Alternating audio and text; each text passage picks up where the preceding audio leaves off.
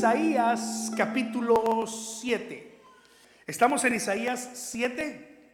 Muy bien, tengámoslo allí listo. Déjeme abrir con Gálatas 4:4. Se los voy a leer. Dice Gálatas 4:4. Pero cuando se cumplió el plazo, Dios envió a su Hijo, nacido de una mujer, nacido bajo la ley, para rescatar a la humanidad a fin de que fuéramos adoptados como hijos suyos. Pero cuando vino el cumplimiento del tiempo, el cumplimiento del tiempo. Dios tiene todas las cosas dentro de un plan perfecto. Él dice la Biblia que ha prefijado los tiempos para todo. Dice Eclesiastés 3.1, todo tiene su tiempo y todo lo que se quiere debajo del cielo tiene su hora. Todo tiene su tiempo. Usted tiene su tiempo para todo. Hubo un tiempo para nacer y hay un tiempo para morir. Ayer hablábamos con Julio y decíamos eso, ¿no? Una cosa es segura, todos vamos a morir, todos vamos a dejar este mundo. Ahora, esto es lo sorprendente, la Biblia dice que cuando Jesucristo venga, habrá, habrá quienes, cuando Él venga por segunda vez, habrá quienes no van a morir, van a ser transformados, van a dejar esta vida terrestre, este cuerpo que se corrompe, este cuerpo que nos cuesta trabajo mantener en forma, este, se va a quedar aquí, en forma redondita algunos de nosotros. Pero vamos a ser transformados, pero una cosa es segura, vamos a dejar esta vida. Así que no se esfuerce tanto por tener todas las comodidades que usted quisiera en esta vida. Algún día las vamos a dejar. Todo tiene su tiempo. Todo tiene su tiempo. Y Gálatas dice, cuando vino el cumplimiento del tiempo, Dios envió a su Hijo, nacido de mujer, nacido bajo la ley, para redimir a todos los que estábamos bajo la ley, al fin de ser adoptados como sus hijos.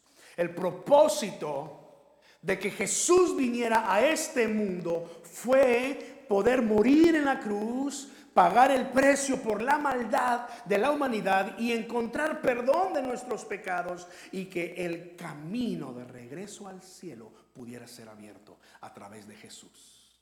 Por eso Jesucristo dijo, yo soy el camino, la verdad y la vida y nadie viene al Padre si no es por mí. Juan capítulo 14, versículo 6. Nadie viene al Padre si no es por mí. Yo soy el camino, la verdad y la vida, no las religiones. Las religiones pueden llegar a ser un medio quizá, pero a veces son más un estorbo, porque las religiones nos ponen reglas. Haz esto, no hagas esto, haz esto, no hagas esto. Si haces esto, entonces no estás aquí. Y, ¿No es cierto? Póngale el nombre que usted quiera a las religiones. Jesús jamás dijo, la religión es el camino, la verdad y la vida. Jamás dijo, ah, eh, el apóstol tal es el camino, la verdad y la vida. No, no lo dijo de Pedro, no lo dijo de Juan, no lo dijo de Santiago, no lo dijo de Mateo, de Felipe, ninguno, ni de Pablo, ni de nadie. Él dijo, yo soy el camino. Jesucristo, el Hijo de Dios. Pero venido el cumplimiento del tiempo. Jesús vino cuando era el tiempo preciso. No antes, no después. A veces a mí se me ocurre pensar, ¿qué hubiera pasado si Jesucristo en vez de nacer en aquel eh, tiempo, eh, según nuestro calendario y según los expertos, que hay algunos errores en el calendario. Jesucristo nació no en el año cero exactamente, sino en el menos cuatro o en el cuatro antes de Cristo. Pero para efectos de entender esto del antes de Cristo y después de Cristo, digamos que Cristo nació en el año cero, ¿no? ¿Qué hubiera pasado si en vez de nacer en el año cero, Cristo hubiese nacido en el año 2000? Y yo pienso, bueno, el Señor, eh, en vez de estar caminando por todos los caminos allá de, de Israel, hubiese tenido, no lo sé, alguna, alguna gran Cherokee o un Forescape, no lo sé, ¿verdad? Tal vez no. Recuerde que él era humilde. Él, dice, él, él dice en su palabra que no tenía ni siquiera dónde recostar la cabeza. Nunca tuvo un, burrito o un caballo de su propiedad. Posiblemente tenía, tendría que haber pedido ride para moverse de lugar en lugar. Pero cuando él fue crucificado, él padeció la muerte que era más cruel en ese tiempo, en mano de los que dominaban el mundo conocido en ese tiempo, los romanos. ¿Qué tipo de muerte hubiese sufrido el Señor en este tiempo? No sé, a veces mi mente se pone a pensar y, em, empiezo a, poner todo lo que vivió Jesús en, este contexto y no se me ocurre pensar cuál sería la, muerte más cruel. Usted sabe que ahora esto de los derechos humanos y cosas así, que, que hay países que no les importa y hacen lo que hacen, como quiera que sea, pero con esto de los derechos humanos, tal vez Jesús no hubiese muerto en una cruz, hubiese muerto de alguna inyección letal, qué sé yo. Pero Jesús no vino en el año 2000. Dice Gálatas, vino en el, en el tiempo que era preciso, cuando se cumplió el tiempo, cuando tenía que venir. Ahora, ¿por qué estoy compartiendo estas, estas cosas? Estamos en Isaías 7, ¿verdad? Porque el domingo de hoy, tradicionalmente, se abre la temporada navideña. La temporada en la que recordamos el nacimiento de Cristo. Es cierto, no hay ningún dato ni en las escrituras ni en la historia que nos asegure que Cristo nació en diciembre no vamos a encontrar ningún dato verídico que nos asegure que Jesucristo nació a las 12 de la noche del 24. Para empezar, ni siquiera había 24 de, diciembre en ese tiempo. Todavía el calendario estaba en, formación y, y no existía nada de esto. Pero mire, más allá de las tradiciones, más allá del debate acerca de la Navidad, yo quiero centrarme en los siguientes cuatro o cinco domingos en el hecho histórico del nacimiento de Jesucristo. Recuerde, no vamos a debatir aquí sobre si nació el 24 o sobre si fue otro tiempo. No vamos a debatir aquí sobre si la Navidad es, es buena o no es buena, etcétera quiero centrarme en los datos que tenemos en las escrituras que nadie puede refutar de que venido el cumplimiento del tiempo, Dios envió a su Hijo al mundo, Jesús. Entonces Isaías es uno de los primeros profetas en hablar acerca de estas cosas. Cerca de 700 años antes de que ocurriera, Isaías dio esta profecía. Dios le dijo a Isaías, habla al pueblo y dile estas palabras. Entonces tenemos Isaías capítulo 7, versículo 14, que dice así, por eso el Señor mismo les dará una señal. La Virgen concebirá y dará a luz un hijo y lo llamará, ¿qué? Emmanuel. Y lo llamará Emmanuel. Ahora, cuando nosotros leemos el capítulo 7 con calma desde el primer versículo, nos damos cuenta lo que estaba pasando aquí.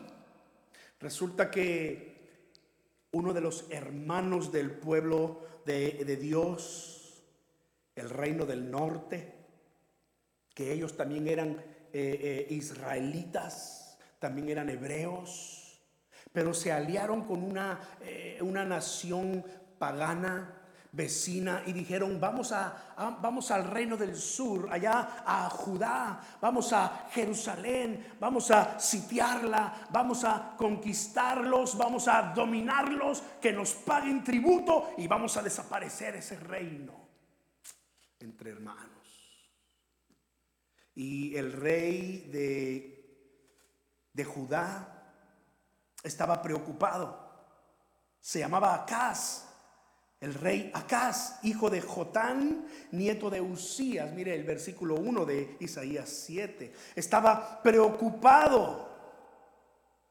Cuando escucharon la noticia, se estremeció su corazón, versículo 2. Se estremeció su corazón, tuvo temor.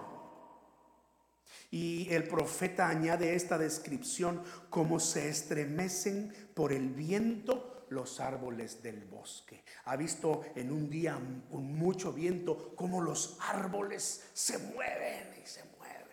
Dice en la escritura que el temor y el estremecimiento del rey de Judá y el pueblo fue tal que era evidente que estaban temblando, que estaban atemorizados. Así que Versículo 3, el Señor le dijo a Isaías, ve con tu hijo Sear Yasub a encontrarte con Acaz, el rey, y dile estas palabras. Dile que tenga cuidado, versículo 4, y no pierda la cama, la calma, que no tema ante el enojo ardiente de los sirios ni de su pueblo hermano, el hijo de Remalías, que no se descorazone a causa de estos dos tizones humeantes. Ya Dios estaba planeando darle salvación al reino de Judá y a este rey Acaz y a todo el pueblo. Y les llama al otro rey y al, y al pueblo enemigo, les llama tizones humeantes. Ese carboncito que cuando estamos haciendo carnita asada, el carboncito se aleja por allá y si usted no lo junta con el resto, se empieza a apagar. ¿No? Y empieza de pronto ya cuando se está extinguiendo el fuego, el, humito de que se está apagando. Y pronto se va a convertir en un pedazo de carbón viejo inservible. Tizones humeantes. Porque Dios pensaba darle victoria a su pueblo. Y Dios le estaba diciendo al, pueblo, no se preocupen porque viene el día en que el pueblo que te está atacando se va a ir. ¿Y sabe qué sucedió? Históricamente lo podemos leer nosotros allá en el libro de los reyes que eh, este, este reino del, norte vino y los sirios vinieron y rodearon a, Judá para conquistarla, pero no pudieron entrar en la ciudad. La muralla los protegía y, y estaban allí esperando oportunidad, pero de pronto, por obra del Señor, los soldados enemigos empezaron a morir uno a uno, morir. Y empezaron a morir luego por decenas, por centenas, por millares. Cuando el rey se dio cuenta, el rey de Siria y el rey del reino del norte se dieron cuenta de esto, dice la historia bíblica que este rey enemigo avergonzado mejor se retiró. Perdió a su ejército y se regresó. Y el pueblo de Dios pudo ver por obra de Dios un milagro realizado. Salvaron sus vidas. La historia dice que unos pocos años después, tanto el reino del norte como este reino llamado eh, de los sirios o Siria desaparecieron del mapa. Un pueblo más poderoso vino y los conquistó a ellos y los desapareció. Wow. Y es que la profecía de Dios era de esta manera.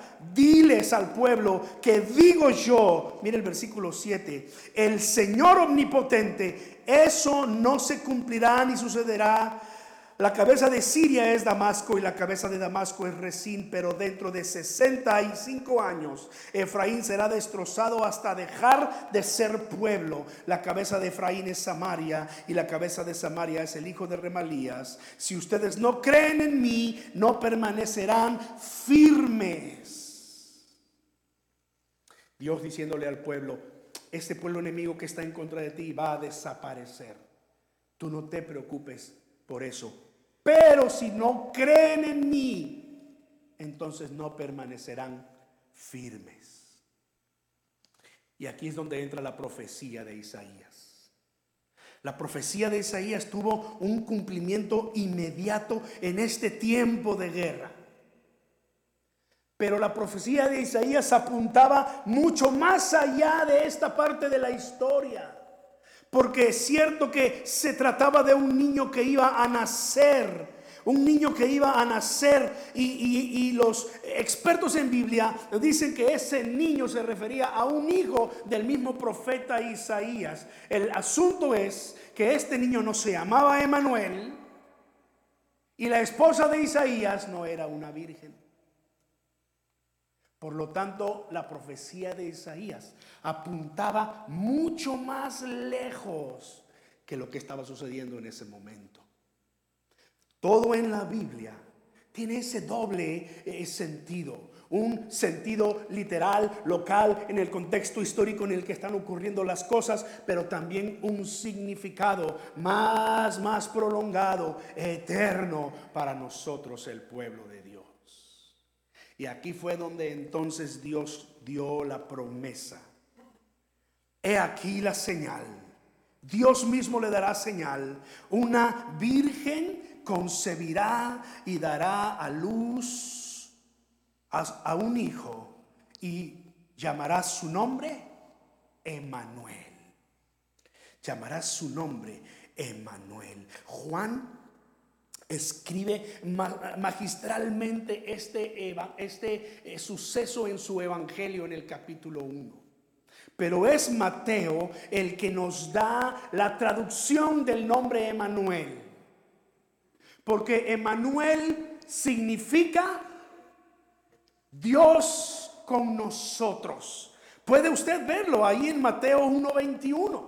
Así dice la escritura. Cuando eh, Dios estaba anunciándole a José el nacimiento de Jesús, Dios le dice a José, mira, no temas en recibir a María tu mujer, porque lo que en ella es concebido del Espíritu Santo es. Y cuando el niño nazca, Llamará su nombre Jesús porque Él es el Salvador. Jesús significa Salvador. Pero entonces Mateo dice, y esto es lo que anunció el profeta Isaías cuando dijo, He aquí la Virgen concebirá y dará a luz un hijo y llamará su nombre Emanuel, que significa Dios con nosotros.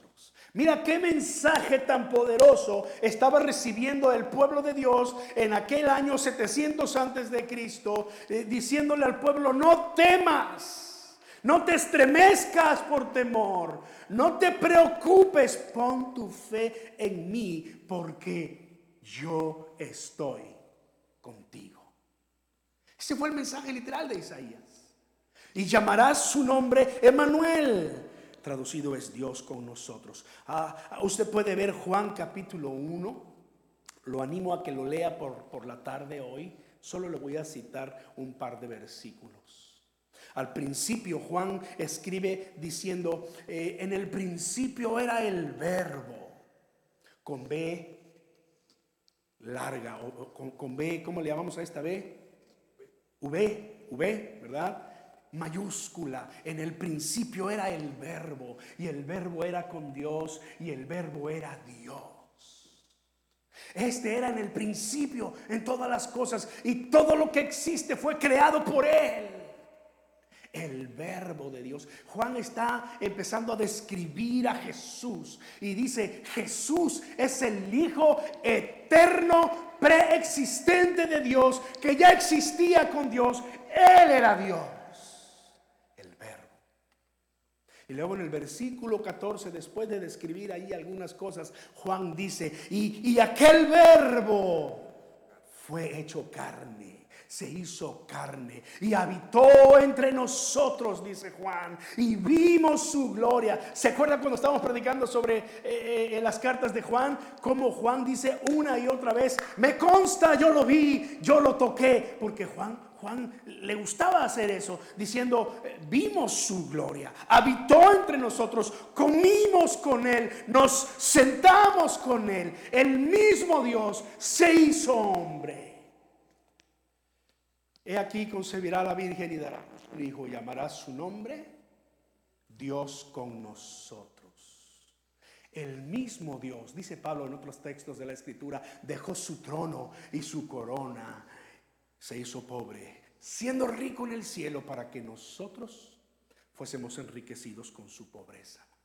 El mismo Dios. Ahora, aquí está la primera gran verdad que debemos recordar en esta época navideña.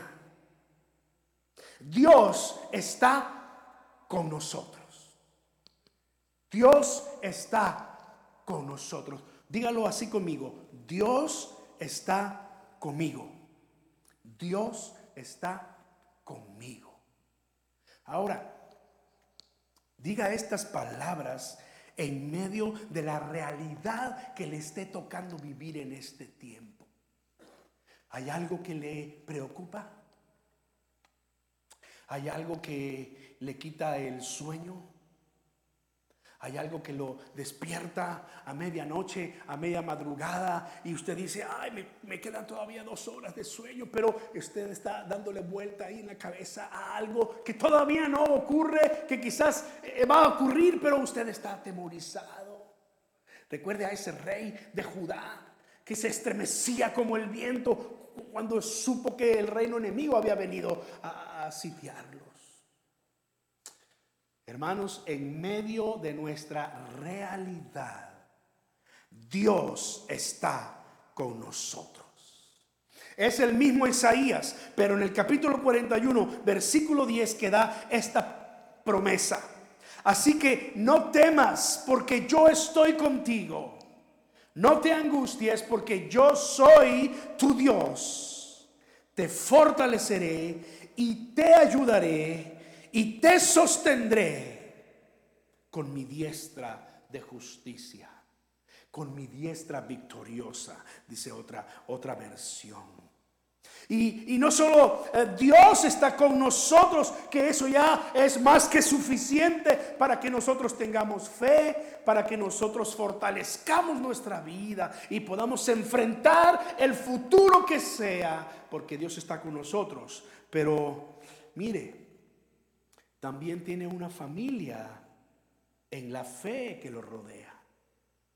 Y ayer escuchábamos parte de, los testimonios de ustedes eh, diciendo gracias a Dios por mi familia, porque mi familia me apoya, mi familia me anima. Usted debería sentarse a, comer, a tomar café y comer picos con la familia eh, Bautista López. ¿Lo dije bien? Bautista López. Y escuchar a las hermanas López Salinas. ¿Lo dije bien? escuchar hablar de nuestro hermano Joel. Ustedes escucharon ayer a la hermana Patti diciendo, es un buen hombre. ¿Sabe que yo escucho eso continuamente cuando estoy con ellos? Es un buen hombre. El domingo pasado decíamos, no, no es bueno que yo me alabe a mí mismo, ¿verdad? Pero hermano, cuando otros hablan bien de usted, eso habla muchísimo. Óigame, no es fácil estar rodeado de muchas mujeres ahí en casa, ¿no es cierto? Pero el punto aquí es que hay una familia. Esa es la familia. Si tienes una familia consanguínea que, que te apoya así, que, que, que, tú puedes decir, oh, qué bueno es fulano, qué buena es fulana, puedo apoyarme, qué bueno, porque Dios te ha provisto de una. Una de las realidades que nos toca vivir a muchas familias aquí en los Estados Unidos es que no tenemos un familiar consanguíneo cercano a nosotros. familiar, una prima hermana mía, la más cercana, está hasta, hasta Los Ángeles, California. Imagínense, quisiera yo apoyarme en ella, pues tiene que ser por teléfono. O ella conmigo, pues tiene que ser por teléfono. Ya quisiera yo tener a mi familia aquí. Así que si tiene oportunidad, si su familia vive en los Estados Unidos, vaya en estas fiestas, visítelos, apóyelos y siéntase apoyados, siéntase apoyado por ellos. Gracias a Dios por la familia, pero también tenemos una familia en la fe. Dios está con nosotros también por medio de la familia de la fe. Hermana Sirley, ustedes no la conocen porque ella vive en Uruguay. A quién sabe cuántas horas de vuelo. en Uruguay y, y todos los domingos nos sigue a través del Facebook. Ella y otras personas más. Si yo les mostrara los mensajes que tengo en el WhatsApp con ella continuamente contándome algunos de sus, eh, algunos de sus, algunos de sus desafíos, algunas de sus pruebas, y no solo de ella, de otras personas que ella eh, eh, ministra cercanamente. Y pastor, oremos por fulana, y pastor, oremos por esto. Y a veces me, me manda un mensaje quebrantado diciendo, pastor, ayúdame a orar por mis hijos. Pastor, esto. Para eso está la familia espiritual familia espiritual nos recuerda Emmanuel, Dios con nosotros. No estamos solos, hermanos. No estamos solos. Ese es, ese es, un, es un mensaje, palabras de esperanza para cuando estamos en medio del fuego de la prueba. Dios quiere asegurarse que nosotros tengamos nuestra fe puesta en Él. Amén. Segunda gran verdad que encontramos en las escrituras. Cuando estamos pasando por tiempos de dificultad, como Dios está con nosotros, tenga la fe, tenga la certeza que Dios conoce su situación que Dios va a venir a su encuentro, a su ayuda en el momento preciso. Pero venido el cumplimiento del tiempo, tenía que ocurrir en aquel tiempo en el pasado. No en el año 2000, no antes. En ese tiempo preciso. Dios tiene todas las cosas en sus manos. Por eso es Dios. Todopoderoso. Dios va a venir en nuestra ayuda en el tiempo preciso. Hay ocasiones en que nos sentimos que estamos desesperados y angustiados, pero nos sentimos como que como que Dios no está escuchando nuestras oraciones. O como que será que no estoy orando con fe. ¿No se ha sentido así a veces? ¿O será que de pronto, no será que he fallado al Señor porque no veo que Dios me responda como yo espero? No, veo el alivio. Decimos muy popularmente, ya no siento lo duro, sino lo tupido. Porque viene prueba tras prueba tras prueba. ¿No es cierto, Eddie? Prueba tras prueba tras prueba. Y, creemos ya, ya va a pasar pronto, pero ¡pum! viene otra prueba. Entonces, la escritura nos dice que Dios no nos dará más de lo que podemos soportar. Y juntamente con la prueba el Señor nos va a mostrar la salida. Pero espera al tiempo de Dios. Ármate de fe. Y dile a Dios, ayúdame a desarrollar paciencia y esperar en ti, porque tú vas a cumplir a su tiempo. Venido el cumplimiento del tiempo. Y mire, eh, mientras eh, aprendemos estas cosas, está bien quejarse con Dios. Hay salmos en donde el salmista David se queja con Dios. En donde eh, no nada más sentía lo duro, pero lo tupido. Les llovía sobre mojado. ¿Qué otros dichos populares utilizamos, verdad? Cuando nos estamos en medio de situación tras situación tras situación, ni bien nos recuperamos de una y pum, nos llega, nos llega otra. Eh, David escribió en el Salmo 13, versículo 1, ¿hasta cuándo, oh Señor, me olvidarás para siempre? ¿Hasta cuándo esconderás tu rostro de mí? ¿Hasta cuándo tendré conflicto en mi alma y todo el día angustia en mi corazón?